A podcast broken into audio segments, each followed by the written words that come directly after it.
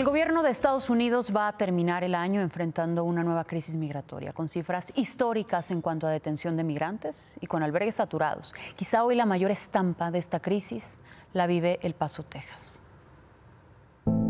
Más de 600 migrantes que ahora están en las calles del Paso, Texas, están en el limbo. Cruzaron de manera ilegal y no tienen documento que les permita salir de la ciudad.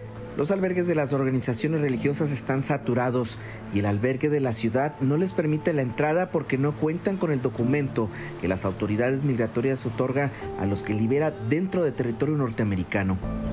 Hay unos que no tienen documento y otros que tampoco tenemos.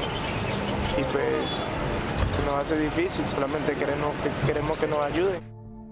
José, al saber de que continúa título 42, pasó el río y se unió a este grupo de migrantes. Su primera noche la pasó en la calle bajo la lluvia. Pensó que recibiría el año con su familia, pero el 2023 lo recibirá en la calle. Es muy difícil porque en realidad pues uno no está con la familia, no tiene los seres queridos que uno quiere. Estos niños solo saben que personas caritativas les dieron un juguete, con lo que pasan el día pero su madre, quien dice busca un mejor futuro para ellos, está desesperada. Tienen seis días durmiendo en el piso.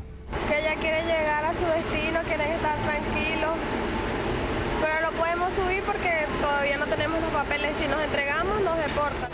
La policía del Paso se mantiene vigilando la zona para que no se generen disturbios. Estas personas sobreviven de la caridad de la comunidad fronteriza.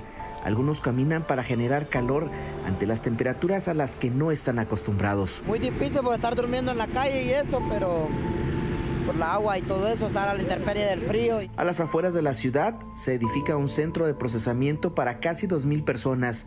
Entrará en funciones a inicio del 2023. Luego de que abran este nuevo centro de procesamiento, posiblemente estas personas serán trasladados a ese lugar donde se decidirá si son aptos para asilo político o son retornados a México.